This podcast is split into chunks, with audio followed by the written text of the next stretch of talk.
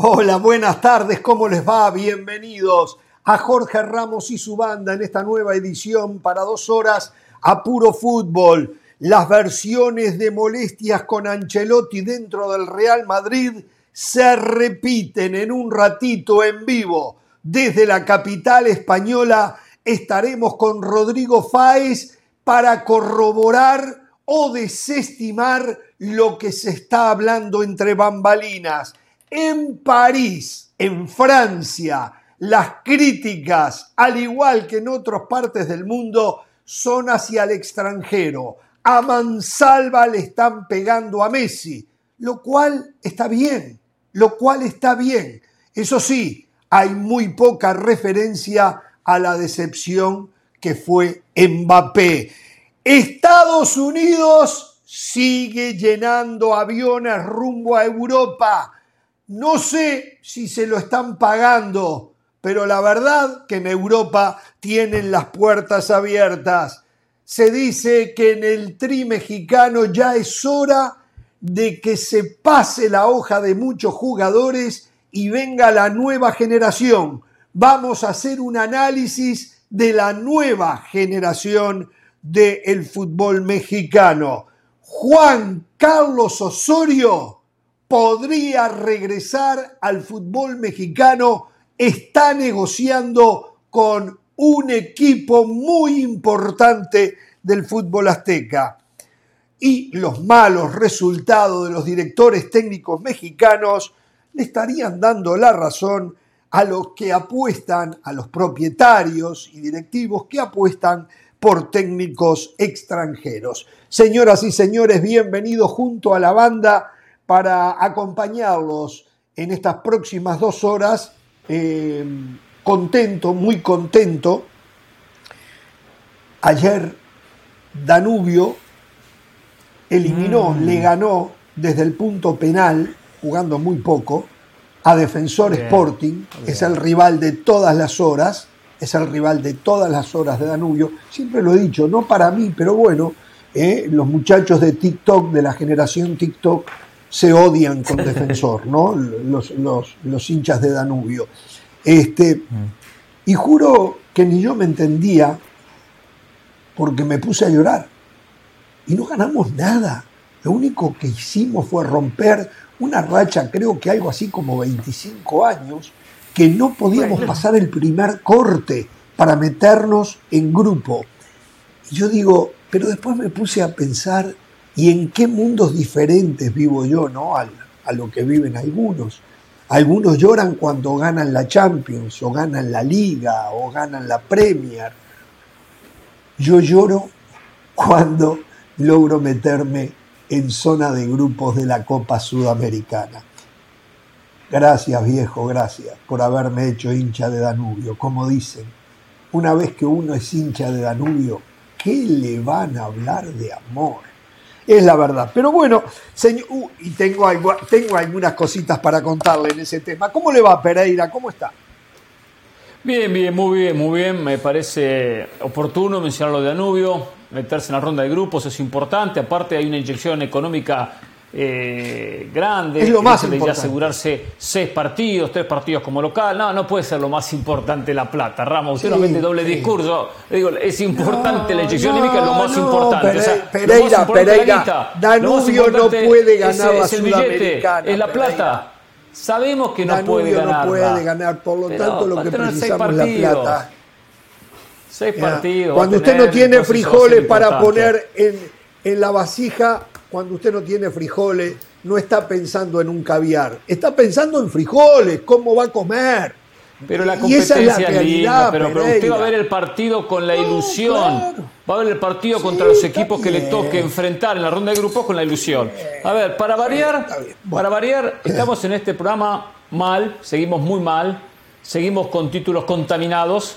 Si hubiese perdido, lo hubiésemos titulado el señor Ramos le hubiese puesto uno de los primeros títulos. Como ganó, no decimos absolutamente nada, puesto ya lo vimos en el pasado. Las victorias no las miramos, las derrotas hacemos un ruido bárbaro. Usted con un, una cómplice que tiene este programa. Hoy ganó la Roma de Mourinho 2 a 0 a la Real Sociedad, pero no decimos absolutamente nada. No, nada, no decimos nada. ¿eh? Miramos hacia otro lado, hacemos los tontos y pasamos lo la página. Están por correr a Mourinho, lo están por correr, Pereira. ¿Qué lo va a estar por correr? ¿Qué lo va a estar por correr? Ganó de deshacerse de Mourinho, pero bueno. Primero, lo tiene en zona de Champions. Segundo, ganó la Conference League. Tercero, se está acomodando en estos cuartos de final con el triunfo 2 a 0 en la ida. Y, a un equipo que no ganaba, que no ha ganado nada. Pero por favor, Ramos, por favor, hay que informarse. hay que informarse cuando llegamos a este programa. ¿eh? Ahora, qué grave que es para el fútbol español. La Real Sociedad, que está cuarto en la Liga Española, vapuleado por un equipo de Mourinho. Qué grave que es para el fútbol español eso, ¿eh? Bueno, Mourinho tiene lo suyo, ¿eh? que acá no quieran darle crédito es otra cosa. Ahora, algo que, algo que lo he visto en los partidos de la Roma y en muchos partidos de la Europa League, como también en la Conference League, estadios repletos, ¿eh? El Olímpico repleto para ver la Roma, eso es muy bueno, ¿eh? Eso es muy bueno, ¿eh? Como ayer, mucha gente viendo a Olimpia contra el Atlas, tenemos que hablar de ese partido. Y lo último, lo último. lo vi. Cuando hable con Rodrigo Fáez, pregúntele sobre Marcelo Gallardo, porque es candidato a asumir la rienda del Real Madrid. Del PSG ya lo llamaron, ¿eh? Es uno de los candidatos para reemplazar a Galtier. Si no va al PSG, Gallardo se va al Real Madrid. Gallardo, PSG o Real Madrid. Los dos, los dos eh, nombres sobre la mesa. Va a elegir, va, a analizar. ¿Sabe de dónde PSG, Real Madrid, si corren a Mourinho lo llevan a la Roma? Por Dios, Pereira. Por favor, por, favor. Bueno, a ver, quiero saludar al señor José del Valle. Señor. José, esto le puso la tapa al pomo, José, lo que le voy a contar. ¿eh? Por favor, a partir de ahora, a partir de ahora, no comparemos más América con Europa, Sudamérica con Europa. A partir de ahora del Valle, cuando yo le diga lo que está pasando, esto es increíble del Valle.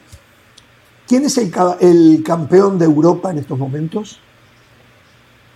¿A qué? ¿A nivel de clubes o a.? Italia. no, a nivel, selección. a nivel de selecciones. Italia. Italia. Su técnico Roberto Mancini, ¿no verdad? Su técnico Roberto Mancini. Roberto Mancini acaba de convocar a la selección italiana, campeona de Europa, esto me recuerda a veces a algunas selecciones que tienen un jugador en la segunda o tercera división de Suiza y lo tienen que traer a la selección. Escuchen esto, ¿eh? Acaba de convocar el técnico de la selección campeona de Europa al goleador de la Liga Argentina. ¿Escuchó bien? ¿Escuchó bien? Su nombre, ¿eh? Mateo Retegui, de Tigre, convocado a la selección campeona. Muchacho, qué estamos, Retegui. Retegui va a la selección italiana. usted? Nunca vivió en Italia, que tiene un pasaporte italiano. No, no, no apagamos y nos vamos. El, la selección campeona de Europa llama al goleador, que no es ni por asomo tenido en cuenta en la selección argentina, para que defienda a la selección campeona de Europa. Del Valle, después de esto, ya está Del Valle. Ya está. No, me parece muy bien, me parece muy bien. Italia necesita una revolución después de dos Copas del Mundo donde Italia no ha estado y la última que fue, o las últimas que fue eliminado, eliminado en fase de grupos. Y va un 9 de Tigre. De Tigre. Además, me ¿En imagino. qué posición estará Tigre más o menos en Argentina? Me imagino. Pero, pero déjeme tirar una frase nada eh, más. Eh, nada más déjeme tirar una frase. Una frase nada más. Y ya tenemos la pausa. Décimo quinto. La gente escucha. La, la, gente viene a escuchar mis comentarios y los de Carolina y no nos dejan hablar. Seguramente, seguramente a inicios de la década de 2000, cuando convocaron a Mauro Camoranesi, mucha gente se rió como Jorge. Ah, acaban de convocar a un futbolista que jugaba en Cruz Azul. Un y la rompió. Y el tipo terminó siendo campeón del mundo y la rompió con la Juve. Entonces, Jorge, démosle el beneficio de la duda a Roberto Mancini y a sus convocatorias. Algo distinto hay que hacer después de los papelones que ha consumado Italia. Con Ayrton, con Ayrton, perdón. Con Marco Sena.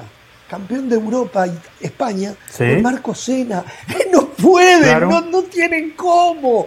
Eh, señora, eh, eh, discúlpeme. Viene Rodrigo, viene Rodrigo Faz y tiene cosas que contarnos. Vamos a la pausa ahí. Muy bien, perfecto. vamos a la pausa y nos vamos a Madrid. con de Gallardo, Rodrigo. Porque. Pobre Carolina, no saludó. ¿Por qué apura y no saludó a la dama? Ancelotti, ¿es verdad? ¿Eh? Muy largos los títulos, ¿eh? Carolina no pudo ni saludar.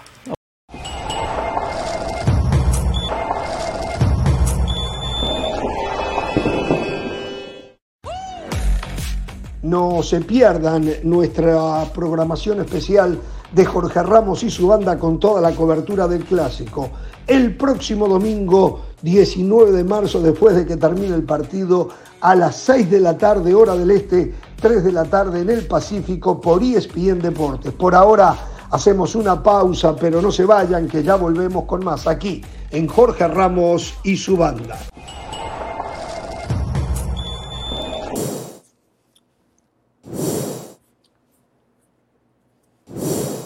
Bien, estamos de regreso y ya tenemos presencia en Madrid con el hombre que más sabe del Real Madrid, el señor Rodrigo Fáez, que hacía tiempo no estaba acá en el programa, pero era una cuestión de presupuesto del programa. El hombre cobra muy buena plata y entonces eh, nos pasa lo que el Barcelona, ¿no? Tenemos que ir manejando ese presupuesto, tenemos que sacar de acá para poner allá. Y, voy a felicitarlo a Rodri, porque él gratis no trabaja. Y yo odio, odio que en este negocio haya gente que trabaja gratis. Así que lo felicito y cuando no tengamos para pagarle no lo vamos a llamar.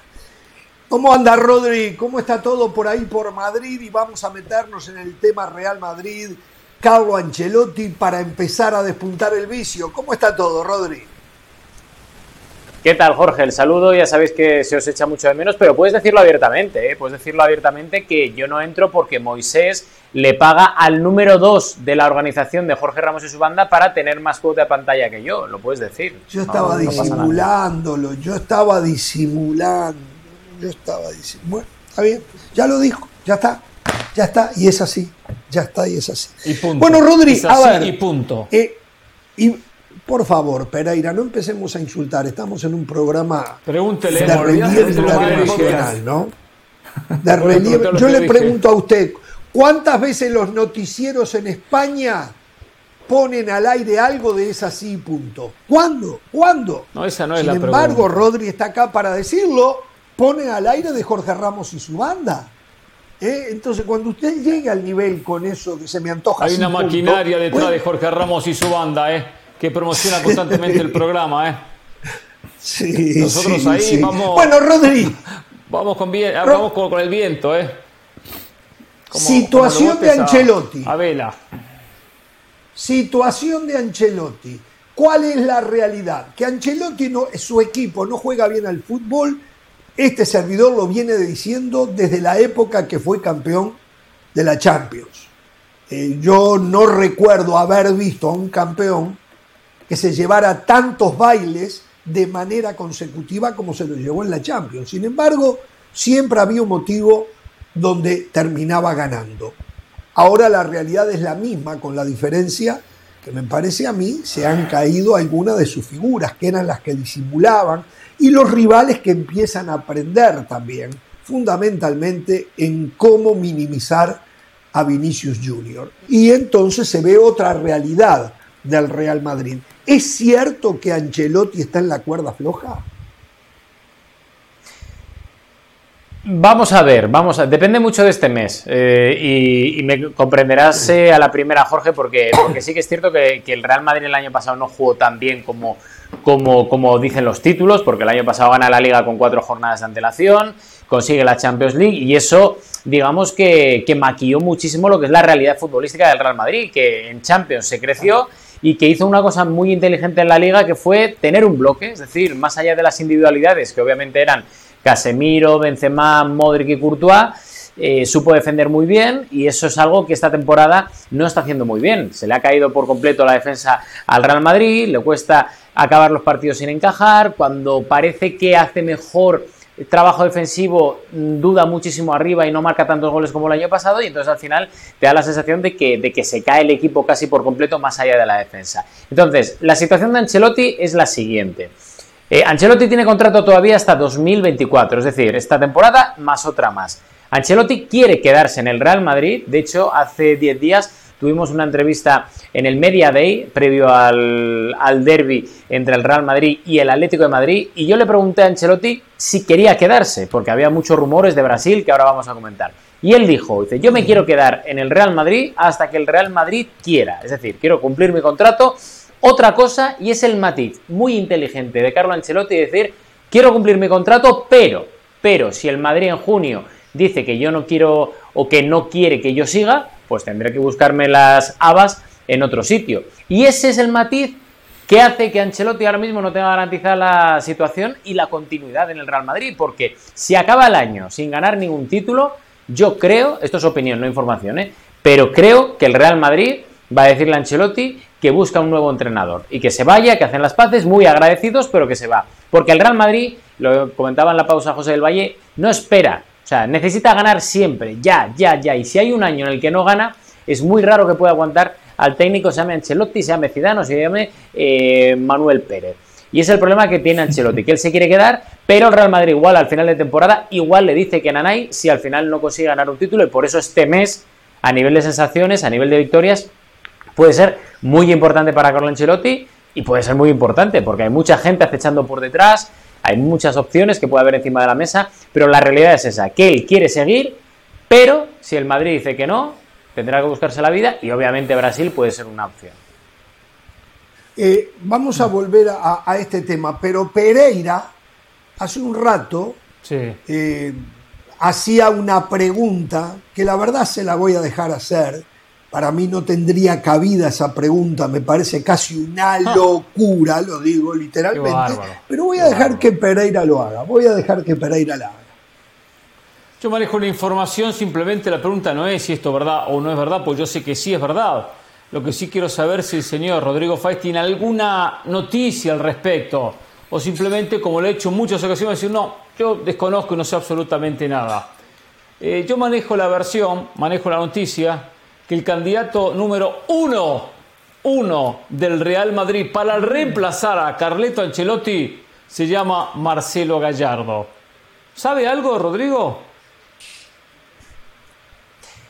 A ver, no te quiero desilusionar, ¿vale? Porque, porque es obvio que, estás intentando colocar a tu gente de River. No, no, no pasa nada. No, no, no, no, pasa nada, Hernán, no pasa nada. A ver, yo, yo te digo que es muy complicado muy complicado que Marcelo Gallardo llegue a ser entrenador del Real Madrid, porque es que, ¿qué ha hecho en esta vida? ¿Entrenar a River? A ver, para entrenar a Real Madrid tendrá que entrenar algo más. Le podemos mandar el de Danubio, si llevan a Gallardo. grande del mundo, ha hecho más que Zidane. Ha hecho más que Zidane. Por favor, exacto. Ay, Dios, Hizo más que Santiago Solari. Hizo más que Santiago, ¿qué hizo Santiago Solari para dirigir al Real Madrid? Por favor, por favor. Exacto. Pero era hombre de la este casa. Pero a ver, pero Hernán, Hernán, es buena, Hernán Santiago, no dijo Carolina que hizo más que Zidane. Santiago Solari, Santiago Solari estaba dentro del organigrama técnico y fue una urgencia, pero es que Santiago Solari acabó en el Grande de América, en el América, no en River. El único El, único eh, punto a favor que tenía Solari que estaba dentro de la casa, nada más. Nada más. Así como entró, salió. Pero bueno.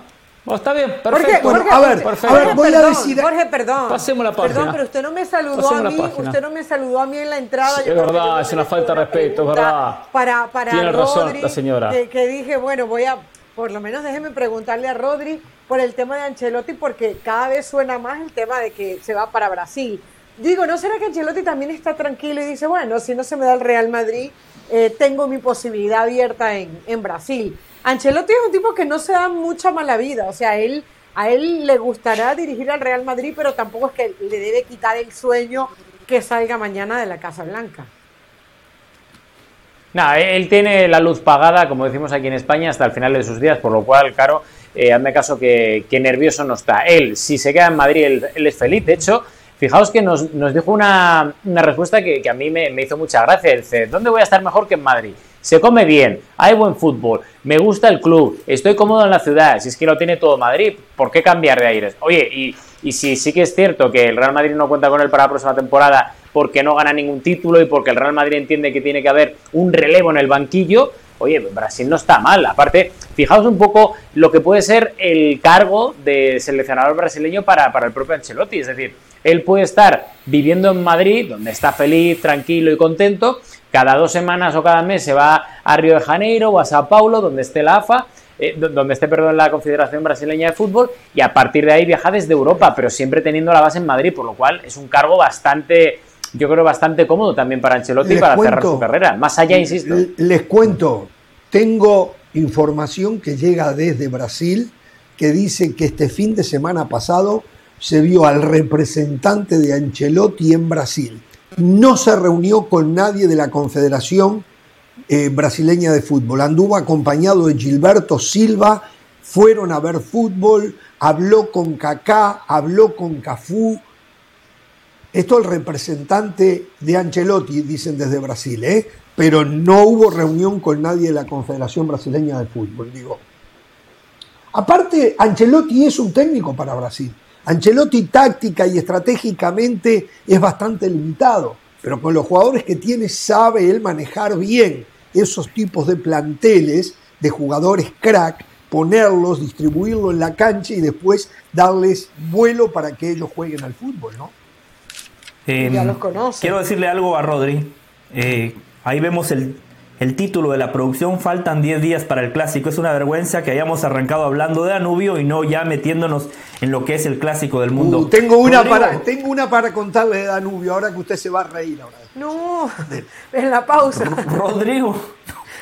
De Danubio y Colombia. Mire lo que le digo, Danubio, Colombia. Así, eso, ahora un ratito. En la pausa, en la pausa.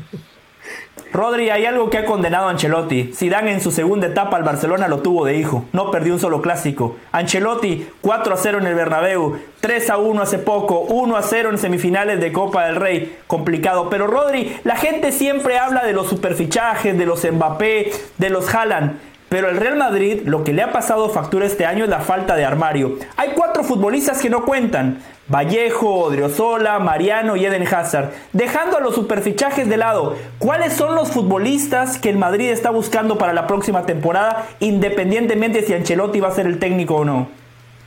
Está buscando a Jude Bellingham, que es la prioridad absoluta. Prioridad absoluta fichar a Bellingham, el jugador del Borussia de Dortmund.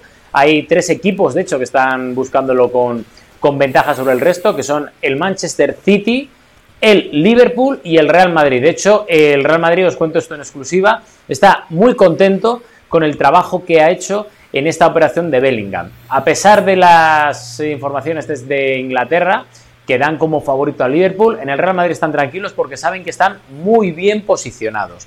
Y es la prioridad absoluta esa y conseguir un delantero para que pueda obviamente turnarse con Benzema si finalmente Benzema y el Real Madrid, como parece ser, vayan a, van a llegar a un acuerdo para esa renovación. Pero te voy a decir una cosa, José, no estoy nada de acuerdo con las críticas que está recibiendo Ancelotti, ¿eh? Nada de acuerdo, porque Ancelotti, como decíamos ahora mismo, puede tener sus limitaciones, sus cosas buenas, malas, pero Ancelotti ha tenido, desde que llegó al Real Madrid en esta segunda época, tener que lidiar con una plantilla de 13 jugadores, no más, no más, y la mayoría de esos 13 jugadores en la cuesta final, en la recta final hacia abajo de su carrera. Gente que tiene más de 30 años como Benzema, como Tony Cross, como Luca Modri, gente como Casemiro que se le vendió este año cuando iba a ser titular esta temporada.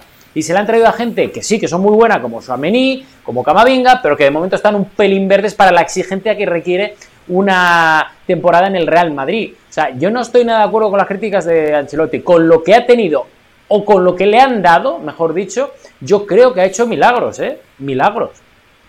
Sí, es verdad. Bueno, y a ver, eh, se da cuenta, eh, recién la pregunta de José del Valle es la clásica pregunta que hubiese hecho cualquier cliente de la calle. ¿Quién viene? ¿A quién traen? Eso es lo que queremos saber.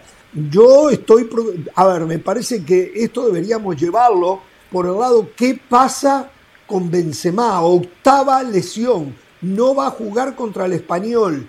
Eh, dónde está la situación de Benzema, se ha hecho algo con el comportamiento de Vinicius, se está trabajando con él para que no esté siempre envuelto en discusiones, en pelea, tirándose el público rival arriba, para que no se siga revolcando cuando le respiran en la nuca.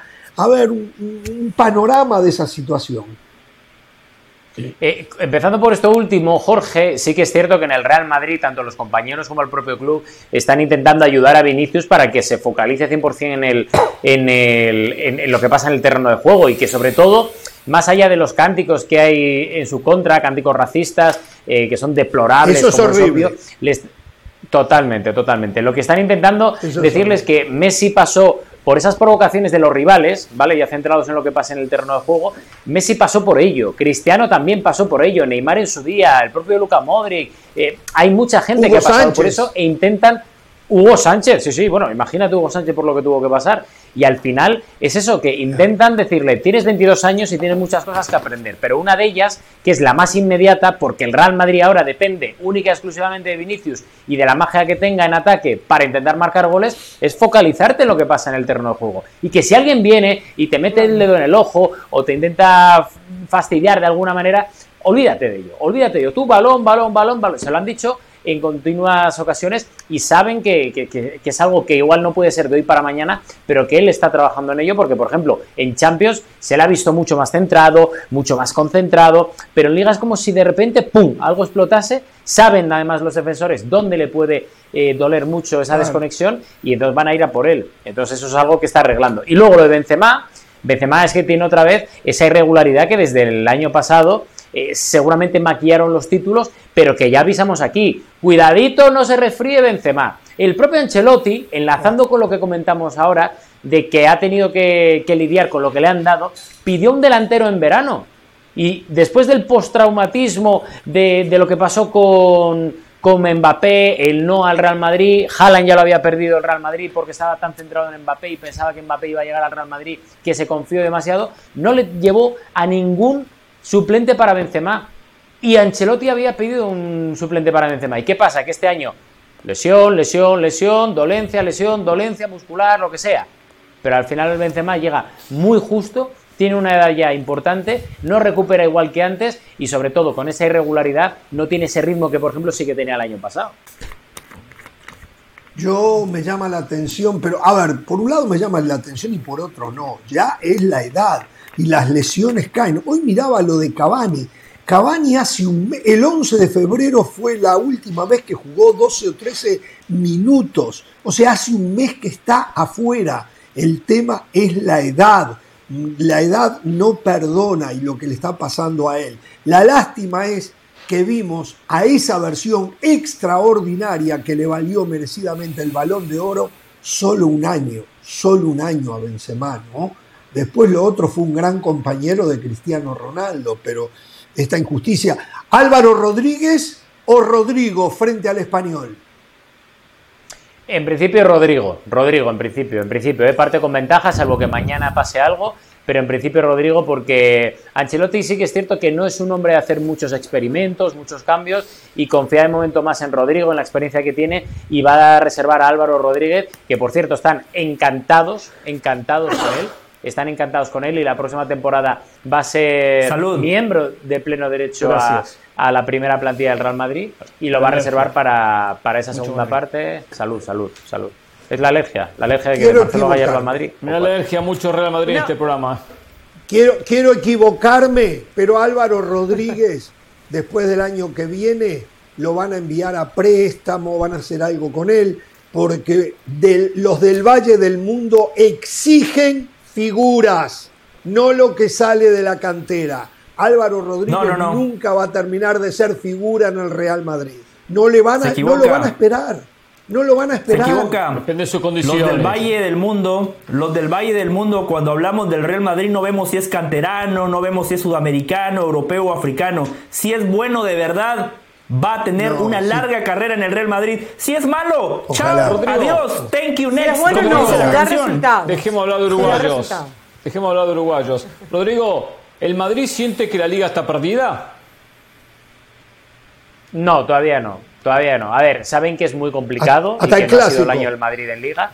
Sí, yo pero sé eso es, el clásico es clave. Es decir, ellos interpretan, Hernán, una cosa que, que, yo creo que desde el punto de vista, sobre todo del vestuario, es lo normal. Nosotros hemos venido aquí a ganar y mientras haya opciones, mientras haya un pequeño, un pequeño rayo de. Perdimos a Rodrigo, si Rodrigo nos está escuchando. Y es lo que van a hacer: asaltar el Camp Nou, que es lo que tienen ahora mismo intentar que el Barça y rezar que el Barça pinche en San Mamés para que llegue un poco temeroso y a partir de ahí hacer un punch final importantísimo. Pero claro, también saben que, que, las sensaciones de este año no son las mejores. Entonces, claro, una cosa es pensar lo que pueda ocurrir y otra cosa es que de verdad eso que piensan pueda ocurrir de verdad. Algo breve, Jorge, sobre eso que plantea Hernán. Eh, cuando vemos ahí faltan 10 días para el clásico, el clásico por ESPN Deportes, después del clásico, edición especial de Jorge Ramos y su banda. En 10 días se va a definir la liga, por lo que decía Rodrigo. Este fin de semana es clave. El Barcelona va a visitar San Mamés, Athletic de Bilbao, una cancha difícil, una afición que se hace sentir. El Madrid enfrenta al español y después enfrentamiento directo. Si en estos 10 días el Real Madrid no le descuenta por lo menos 5 puntos al Barcelona, va a ser muy complicado. No, va a ser imposible. Más, que, más que complicado, imposible. Es que, es que el problema del Madrid este año ya no es el Barça, sino es el propio Real Madrid que es que ha sido un fiasco atrás y, adelante ha, tenido con todas estas bajas de Benzema, de Vinicius, los líos extradeportivos y demás, eh, no ha estado bien y no ha estado centrado. El problema es ese, José. Tema Negreira. Una pregunta. una, pregunta que diría Jorge que es del Vallesca. Yo creo que a, todos nos interesa. Después de que el PSG sale... Una pregunta inteligente. Queda, queda eliminado el día de ayer ¿Tú sientes que otra vez Mbappé se acerca realmente al, Real Madrid? Porque, a ver, con todo y, que lo dejó como lo dejó. Atención, clientes. Esto es lo Gran que pregunta, Caro. escuchar. Bien por, bien por Carolina. Esto es lo que le gusta a los clientes. Hay Gran pregunta, Carolina. Tenía razón. Una pregunta del Vallesca, inteligente. Hay corrupción, no hay corrupción, no importa. ¿Quiénes vienen? Y más un, un Mbappé, un, si pudiera venir Messi, si pudiera, no sé. A ver, respóndale. bueno, Messi no. Que Messi vuelva no, pero a ver, y, se habla de Mourinho, Cristiano, pero la verdad, Rodri es que de todos estos nombres, el que ha estado más cerca es Mbappé. Y el año pasado, con todo y lo que pasó, Florentino no le cerró las puertas. ¿Tú piensas que esa eliminación de ayer lo pone otra vez en, en, una tela real de contrataciones? Claro, eso va a depender de Mbappé. Si Mbappé eh, no activa la cláusula de renovación y si Mbappé quiere salir este mismo verano, es Mbappé el que tiene que tirar del carro. Es decir, el Real Madrid ya lo puso todo encima de la mesa. En su día puso dinero antes de el año antes de, de terminar el contrato para ficharlo con esos 190 millones de euros que puso encima de la mesa. Mbappé se quedó. Luego Mbappé lo tuvo todo a su favor lo tuvo todo a su favor para que libre poder aterrizar en el Real Madrid y no quiso. Ahora ya el Real Madrid dijo, yo no lo voy a intentar más. O sea, no es mi objetivo a día de hoy. Yo voy a ir a por otros delanteros, a por otras opciones. Oye, que Mbappé quiere venir al Real Madrid ahora mismo, que me lo diga y a partir de ahí con mis reglas. Ahora pongo yo las reglas, va a decir Florentino Pérez. Pero depende de Mbappé y es Mbappé el que tiene que dar ese paso, ya sea público o privado, para decirle, oye, quiero volver a estar en la órbita del Madrid y si puede ser este verano mejor que la próxima temporada. Pero va a depender de Mbappé primero y el segundo paso va a ser Florentino Pérez que le va a decir, perdona, tú jugaste con el Real Madrid, tú jugaste conmigo, tú jugaste con toda la afición del Real Madrid. Ahora tú vas a cumplir A, B y C. Y si no cumples A, B y C no vas a llegar al Real Madrid. Y es lo que puede pasar. A ver, un pensamiento, yo sé, seguramente periódico Marca, periódico As, José del Valle van a tener las soluciones. Pero yo me pongo a pensar, ¿cómo el Real Madrid puede estar pensando en una contratación tan cara como Mbappé? No tiene lateral derecho. Le faltan dos laterales derechos, titular y suplente. O por lo menos un titular para que Carvajal pase a ser suplente. No tiene lateral izquierdo Rudiger realmente me parece que no ha convencido. Ahí está Lava. Puede ser que ahí se quede. Se terminan los Modric, se terminan los Cross, se termina eh, Asensio. Em, Rodrigo no estoy convencido que sea jugador desequilibrante para el Real Madrid. Lo de eh, Benzema ya sabemos. O sea, ¿Cómo traer a Mbappé y después tener plata para el resto? porque necesita arreglar el resto. ¿Cómo hace? ¿Es tan mago, tan mago el señor Florentino Pérez? Hombre, dicen desde aquí, desde la liga, lo dice Javier Tebas, el presidente, que el Madrid tiene dinero para fichar. Entonces, a ver, ya depende Pero de todo. si. Imagina. A ver, todo. El problema, ¿sabes cuál es, Jorge? Que si al Real Madrid se le pone a huevo ahora el señor Kylian Mbappé, se va a olvidar del resto. Y va a olvidar de que necesita un, delantero suplente, y que necesita un lateral derecho y otro lateral izquierdo seguramente, y que tiene a Bellingham. Va a dejarlo todo por Mbappé. Pero seguro, porque al final lo que le mueve al Real Madrid, lo que le pone de verdad es debilitar al Paris Saint Germain y ficharte a un tío como Mbappé que ahora mismo pues seguramente sea el uno o el dos del mundo. Y es lo que le pone a Florentino Pérez. El resto, bueno, ya se apañarán. Si ganaron el año pasado la Liga y la Champions, pues que se enchufen. Pero es que es así. Bueno, vamos a ver. Bueno, algo más para Rodrigo, muchachos. No, no, yo saqué la pequeña...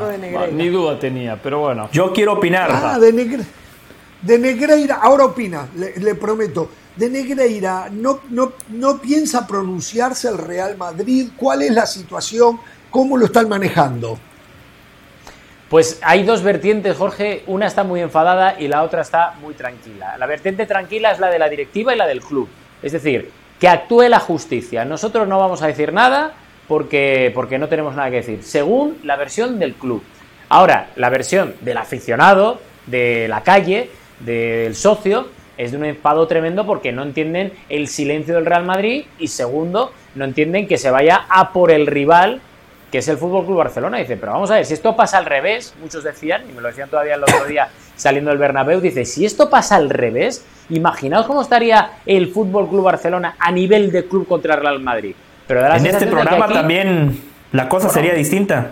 Claro. Pues, pues no lo sé, pero, pero el tema es ese, que están muy mosqueados los socios y los aficionados, porque hay un inmovilismo en el Real Madrid que mucha gente no entiende. Y el Real Madrid como club dice que no, no, no, nosotros no tenemos nada que decir, que actúe la justicia, quien, es quien, quien tiene que tomar cartas en el asunto. Así que de momento inmovilismo institucional. Bueno, un abrazo, Rodri. Eh, ya más o menos nosotros eh, tenemos al tesorero de Jorge Ramos y su banda habría que hacerle, aplaudirlo también. ¿eh? Está manejando muy bien los números tipo Florentino Pérez y más allá de que estamos plagados de deudas, y yo lo admito públicamente, plagados de deudas y todo, creo que ya tenemos la manera de poderte tener de manera más continua acá en el programa. ¿eh? Cuidado con los tesoreros que se le dan muy bien a la gente como Moisés Llorens, ¿eh? Empieza a apuntar, a apuntar por ahí. Sí, sí, sí, yo creo que por ahí había algún escape de dinero. ¿eh? Por ahí había algún escape de dinero. Bueno, algo, este, Bueno, un abrazo. Gracias, Rodri. Un abrazo a todos. Chao. Rodrigo Fáez con la actualidad del Real Madrid. José del Valle quería hacer un comentario, un análisis de lo que nos dice Rodríguez. Sí, algo muy rápido. Yo no sé por qué la gente se ríe y se burla cuando Hernán pone a Marcelo Gallardo como un candidato. Eh, yo no creo que sea el, máximo candidato. Yo creo que va a estar en la baraja, va a estar en la baraja, pero por delante de Gallardo creo que hay uno que está muy bien posicionado, que es Tomás Tuchel. Y tanto Gallardo como Tuchel para mí reúnen el perfil del entrenador que hoy necesita el Real Madrid. En los últimos 10 años este equipo ha sido un equipo de futbolistas, con Ancelotti, con Benítez, con Zidane y ahora nuevamente con Ancelotti, porque estábamos hablando de futbolistas consolidados. Entonces lo que se necesita es gestionarlos, ordenarlos y después que ellos eh, dentro de la cancha tengan la inspiración individual. Cuando llegó un técnico, un técnico que realmente quería entrenar como Rafa Benítez, fue un desastre, pero ahora el panorama ha cambiado. El Madrid ha rejuvenecido su plantilla. Entonces, si llega un Marcelo Gallardo, un Thomas Tuchel, los Camavinga, los Chouameni, los Valverde, los Vinicius, los Rodríguez. Sí, Jorge. se lo voy a repetir. se lo voy a repetir. se lo voy a repetir. Rodríguez. se lo voy a repetir. Arranque con Militao en defensa. en los dos. Hay muchas dudas en los dos. Arranque con Militao en defensa. El medio campo del Madrid, Chuamení, Camavinga, Valverde, Vinicius, Rodrigo, son futbolistas que todavía pueden ser entrenados, son futbolistas que todavía no, no, están consolidados y que son propensos a escuchar. Por eso un Marcelo Gallardo, un Thomas Tuchel sería fantástico para esta nueva camada de jugadores. Ya no hay tanto, y, cacique, y cacique. Adelante, ya no hay tanto cacique, ahora hay más indios. O sea, eh, antes era un Marcelo, antes era un Casemiro, que como le decías tú y que Rafa Benítez le iba a decir, bueno, vas a practicar 25 veces este tiro de esquina. No, te hace una, dos, tres y ya. O, o el momento de correr, que dicen que Benítez también los atosigaba mucho con eso. Me parece muy buena la reflexión de Del Valle, porque Jorge, tú mismo lo decías ayer, el Real Madrid ya necesita hacerse más A eso voy. Ya el Real Madrid es, ya no puede vivir de la figurita, sí, podrá agarrar uno, podrá agarrar a Mbappé. Y lo único que te puede funcionar en esos casos es un técnico que te arme un equipo, que saque de las categorías menores, que tenga el ojo para ver si un jugador es aprovechable o no. Y Gallardo ya ha dado muestras de eso. Ah, que como te llamas Real Madrid, todavía no quieres, eh, digamos, rebajarte, si le quieres llamar así, es otra cosa, pero por falta de humildad, ojalá que el Real Madrid no se pierda en el camino. Ah, Pereira, Pereira, mire, yo lo puedo molestar a usted con Gallardo, pero yo creo, yo creo que Gallardo es un técnico que está en capacidad de dirigir al Real Madrid. Y esto lo digo muy en serio. Lo que no creo es que Florentino Pérez vaya a apostar por un técnico que no tiene experiencia en Europa. Digo, yo me refiero a la historia del Real Madrid de Florentino Pérez. No creo. Me parece que va a tener que picar un poco de piedra a Marcelo Gallardo, no le va a alcanzar con la extraordinaria carrera que hizo en River para poder llegar a un Real Madrid. En Barcelona tiene más chance que en Real Madrid de que tomen una decisión de esas. Eh, pero al Real Madrid le vendría muy bien Marcelo Gallardo. Real Madrid, yo no, por ejemplo, recién lo planteaba, no veo cómo, no veo cómo Real Madrid puede ir por Mbappé y pensar que puede refrescar el medio campo donde Chouameni, según ya la prensa empieza a dejar duda, donde Camavinga hoy está por delante de Chouameni como volante central, Camavinga se ajusta un poco también a marcar la punta izquierda, Real Madrid tiene serios problemas en los laterales, tiene viejos en el medio campo, tiene un 9 que sería suplantado por Mbappé si jugara de 9, que para mí Mbappé no es 9, Mbappé juega por izquierda y el Real Madrid ahí tiene otro problema porque tiene a Vinicius y Vinicius por derecha es menos de la mitad de lo que es por izquierda. Eh, yo no lo veo nada fácil eso desde el sentido común del fútbol, ¿no? Entonces, pero quiero decirle que Marcelo Gallardo para mí es técnico para el Real Madrid. Lo que no creo que Florentino Pérez se vaya a jugar por un técnico que no tiene experiencia en Europa. Y el Madrid precisa un Marcelo Gallardo. Cuando le entreguen el premio de Best al mejor técnico del mundo, después van a venir acá a decir, sí, es verdad, qué bien, se lo ganó. Y nadie va a recordar lo que dije. Pero no importa, no, importa. En su momento facturaré como eh, el séptimo mejor futbolista del mundo, Julián Álvarez. Cuando aquí lo decía, nada, no, no, no, no, que juegue en Europa, muestra Europa, fue seis meses y ya está, séptimo mejor jugador del mundo. Pero bueno, algo sí coincido con todo que bien iniciaba José el comentario, que Madrid tiene que agregarle a sus figuras, que es verdad que existe esa renovación por el desgaste de muchos, hay que agregarle para hoy poder competir al nivel Real Madrid un juego colectivo. Que cuando no aparezcan las figuras, aparezca el conjunto, con una idea, con un sello, como Xavi intenta imponerlo en el Barcelona, como Guardiola lo hace en el City, como muchos técnicos lo hacen en sus respectivos equipos. Eso sí le ha faltado a este Real Madrid y lo va a necesitar. La pausa. Continuamos en un ratito. Dicen voces JJ Corona tiene que venir ya la nueva generación del fútbol mexicano, hay que darle paso. Hay una buena nueva generación pensando en el Mundial del 2026. Ya se viene el análisis de todo el equipo de Jorge Ramos y su banda. Volvemos.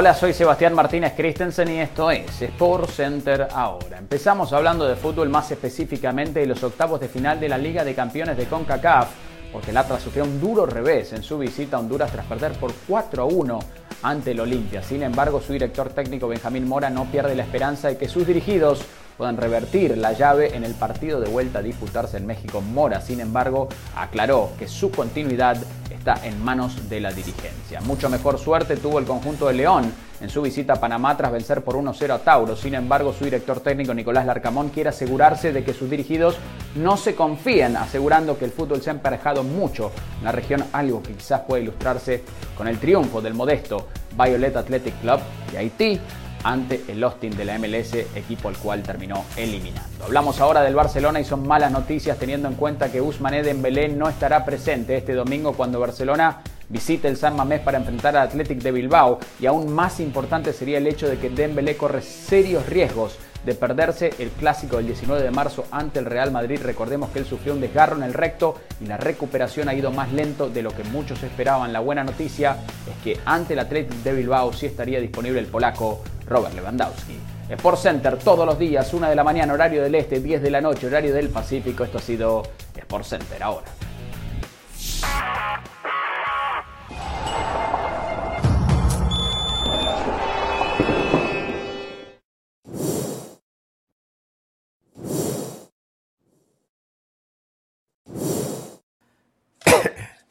Volvemos en Jorge Ramos y su banda. ¿eh? Eh, algunas, algunas notas rápidas. Barcelona interesado en Fabricio Díaz, sub-20 de Uruguay, jugador de Liverpool de Uruguay, 20 años. También lo quieren Flamengo y ¿saben quién lo quiere? River de Argentina. Que Dios lo agarre confesado. ¿eh? ¿A quién Fabricio Díaz. ¿A quién? Fabricio Díaz, volante central jugador de la sub, va a estar en la mayor también, jugadorazo. Es el único jugador del sub-20 que eh, había jugado en primera división en Uruguay, más de 100 partidos y tiene 20 años. 20 eh. años, empezó a jugar a los 16 creo. Este, final de Copa Libertadores del actual. Y esto es un mamarracho. ¿eh? Yo pensé que esto estaba decidido. Se acaba de decidir Maracaná en Río de Janeiro. Maracaná, Río de Janeiro. Más ayuda a los brasileños. La final de Copa Sudamericana, una vez que vieron que clasificó Danubio a la zona de grupos, se va a jugar en Montevideo con la posibilidad de que Danubio dispute esa final. También está Peñarol. Si pasa eso, nos vamos todos. Todos, lo invito yo. yo pago, los invito yo. Los invito yo. a ver, una cosa muy clara en este tema, ¿eh? ¿Eh? Sí, de la información, de la información y después quiero, quiero comentar Estadio algo. Centenario, pero el Estadio Centenario tienen que bajarlo tres metros la cancha y quieren empezar a trabajar porque Uruguay va a organizar la Copa América del 2028. Entonces, eh, si empiezan a trabajar, no, si hay problemas de eso, aparte hay eventos que ya están programados, se jugará en el estadio campeón de siglo que pertenece a Peñarol. ¿Qué más? El Chelsea dispuesto a ofrecer 50 millones de euros por el Chucky Lozano, que si no se va en el verano, en diciembre queda libre y en enero puede empezar a negociar e irse gratis en el verano del 24. Yo lo que digo es el Chucky al Chelsea. Ahí el Chelsea tiene varios por afuera, ¿no? Eh, me acuerdo de Joao Félix, que puede jugar por adentro también. Me acuerdo de mm, Pulisic, eh, pero creo que tiene más jugadores por afuera. Que, sí, Pulisic se tiene que ir para jugar también. Jorge, pero hay algo que usted tiene que entender. Jorge, nosotros estamos aquí para analizar más allá de la noticia. El nuevo, técnico, el nuevo dueño del Chelsea es estadounidense es una movida de marketing, Jorge. Es para vender camisetas en Estados Unidos. O sea, el tipo la tiene clara. Un jugador mexicano en la Premier con el mercado estadounidense sería, sería un hitazo. José, las camisetas no alcanzan para recuperar la plata que se invierte en jugadores. Ah, ¿Se acuerdan ah, una vez que trajimos? Es un creo que era el 7% de cada camiseta lo que va para el club. Era el 7, creo. Acá una vez trajimos el Acaba de la mano. Está bien, pero no, no, se, no se aspira a recuperar toda la plata. Se recupera parte del dinero, se cuenta con un buen futbolista y a su vez también sirve para una gira del Chelsea por Estados Unidos. O sea, con la presencia del Chucky va a tener mejores convocatorias. O sea, es un paquete. Tampoco, y, también lo que le aporta futbolísticamente, es un jugador que puede aportarle algo al Chelsea, independientemente de que le va a costar ganarse su Muy buen jugador, muy buen jugador, sin duda, sin duda. Y atención, eh, Eric, Lira, hoy volante. ¿Eh? ¿Perdón? No, quiero que termine con este Sport Center, porque acá no viene para, para ver Sport Center. Eh, bueno, acá, esta, por ahora es la última. Por ahora es la última. Eric Lira el, contención hoy en Cruz Azul, surgido de Pumas, en la mira de Fiorentina y de Udinese. Y él dice, quiero que sea realidad, se quiere ir a Europa, muchacho muy joven. Y ahora vamos a hablar en un ratito de la nueva generación de futbolistas mexicanos. Esto último, esto sí, muy serio, para entrar en otro tema, y el tema va a ser Messi. Eh, falleció en la mañana de hoy Luis El Hacha Ludueña, jugador consagrado en Talleres de Córdoba, Argentina, es ídolo en Talleres de Córdoba, estaba considerado por Menotti para la selección que ganó el Mundial del 78 y una lesión a última hora eh, lo dejó afuera del plantel de la convocatoria para el Mundial. Y para aquellos eh, de la generación TikTok, que no saben nada de eso, como referencia, como referencia les digo que es o era el papá de la chita ludueña. Eh, a ese sí lo conocemos. veces campeón la generación TikTok ni a la, generación TikTok ni a la chita ludueña conocen. Sí, es verdad, ni a la chita ludueña conocen. En México la rompió. Qué horrible ser de esa generación, ¿eh? Qué horrible. Ellos creen, por eso creen que acaba de empezar el fútbol hace un poquito. Van a estar vivos dentro de 20 años, no sean tan malos. en 30 años van a estar vivos. y van a ver jugadores Señores, se caracterizaba, no, el Achita Ludeña se caracterizaba por su corte de pelo, plano inclinado. ¿Se acuerda? Exactamente. corte muy, muy particular. Exacto. Iba embajada en la cabeza de Exacto. Yo creo que él todavía vive de esas ¿eh? noticias, sí, puede ser. Eh, que Dios lo tenga en la gloria a su padre, al hacha Ludueña. Sí, sí, sí. Que bien le pegaba a la pelota a la chica Ludueña. Eh, no, de estas noticias que daba recién este segmento de Sport Center dentro de la banda, eh, terminemos con estas finales únicas en Conmebol, Copa Libertadores o Copa Sudamericana. Aquí la Conmebol ya se tuvo que haber dado cuenta que ha sido un desastre, que ha sido un fiasco, que no ha servido. Esto de final única empezó, en un solo Pereira. ¿Cómo recién empezó? Ya llevamos 4 o 5 años. ¿Y esta que es la tercera edición que van a jugar una final única? No. Déjelo, 6, 7 años. 19. Sí. El 19 la jugó en Lima River con Flamengo. 19. 20, 20. Qué partidazo de Flamengo, ¿eh? En 3 minutos ganaron esa final. Eh, tuvieron, ah, tuvieron una Por cierto, a Víctor Pereira lo están por rajar ya. perdidos en la cancha. Que se creía que llegaba a Sudamérica y mataba, lo están por correr en Flamengo. ¿eh? Bueno, 19, 19, 20, 21, 22. Esta es la quinta, entonces, ¿tanto ya? ¿La quinta se va a jugar? No, no, claro, se va a jugar la quinta, se va a jugar la quinta edición. Pero yo recuerdo que la última, en la última edición, la final brasileña en Guayaquil, regalaban entradas. Regalaban entradas para ver el Palmeira Flamengo. O sea, no hay expectativa ni tampoco existe en Sudamérica las facilidades para el traslado que sí existe en Europa. Entonces eso complica muchísimo. No son todos como los hinchas de River que sí convocan y van a donde sea con tal de ver al equipo. Es una diferencia. Muy bien, Hernán. Lo único yo, que tengo que felicitar va a tener presencia del equipo brasileño, porque un equipo brasileño va a estar en la final, casi seguro, si no, si no volvemos a ver una final brasileña. Entonces, por lo menos, bueno, los hinchas de ese equipo sí van a ir. Muy bien, Hernán. O sea, hay que imitar a la UEFA, pero no todo es imitable. Yo lo felicito a usted por esa exposición. O sea, eso de estar regalando boletos para una final de Copa Libertadores fue bochornoso. Y encima, hay gente que ni siquiera los quiso regalados porque el estadio no estaba lleno. Entonces, yo estoy de acuerdo con Hernán. Las finales de Copa Libertadores que regresen al formato de ida y vuelta sería lo mejor. Quiero decir algo. La intención, en teoría, no era mala. O sea, yo no recuerdo que nosotros ninguno de los cuatro criticara fuertemente cuando lo, anunció la Comebol. Pensábamos en teoría que podía ser una idea buena, que un solo partido, mercado técnicamente hablando. una semana de fútbol.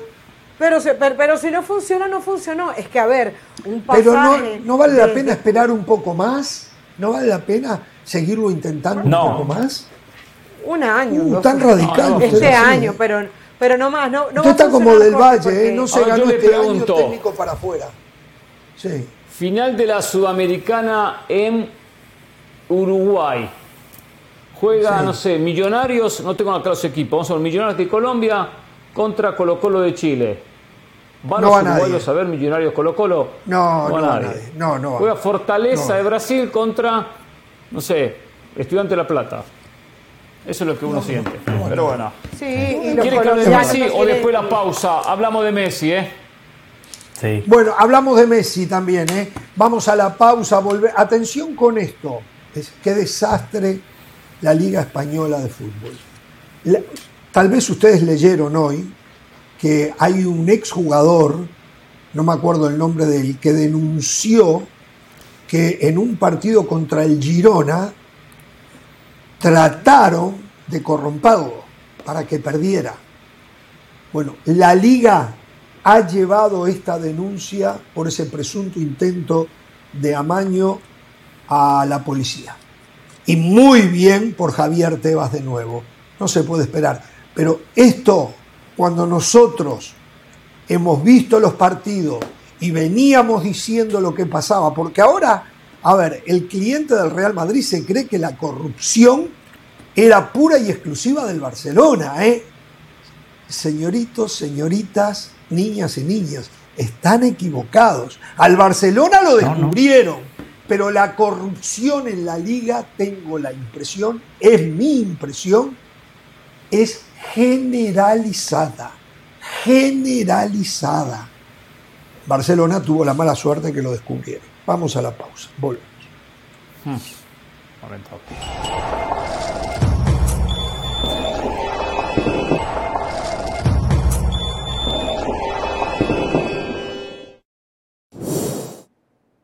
exclusiva de Dionisio Estrada. Cuando estaba en este programa no traía exclusiva. Ahora acaba de tuitear en exclusiva que Malagón va a ser el portero del América este próximo sábado frente a Tigres. Muy bien por Dionisio. no sé. No sé. todo el mundo que Malagón va a atajar. O sea, este usted le está quitando a Dionisio la exclusiva de él. O yo no sabía, usted sabía. se la estoy quitando. Se había hablado, pero, pero él ya lo está asegurando, lo está confirmando, Pereira. Si usted lo hubiese dicho, se me antoja así, punto, entonces sí era una exclusiva. Pero como lo dice nuestro compañero Dionisio Estrada, ya no. Está bien. Es verdad, y bueno, pero primero que no tiene, no tiene eh, contacto directo ni tampoco la, la confirmación del técnico, del Tan Ortiz pero es un secreto a voces que va a atajar. Ya salió en todos lados. El lunes se mencionaba. Pero bueno, yo quiero hablar de otra cosa, si me permite. A ver, quiero hablar de otra cosa. Yo quiero hablar del equipo. Quiero tema pero... Lionel Messi. A ver. Sí, es... La actuación de Messi en el partido contra el Bayern Múnich del día de ayer dejó mucho que desear. Y uno entiende la crítica, sí, uno entiende la crítica a Lionel Messi por el muy pobre partido que mostró en el día de ayer. Perfecto.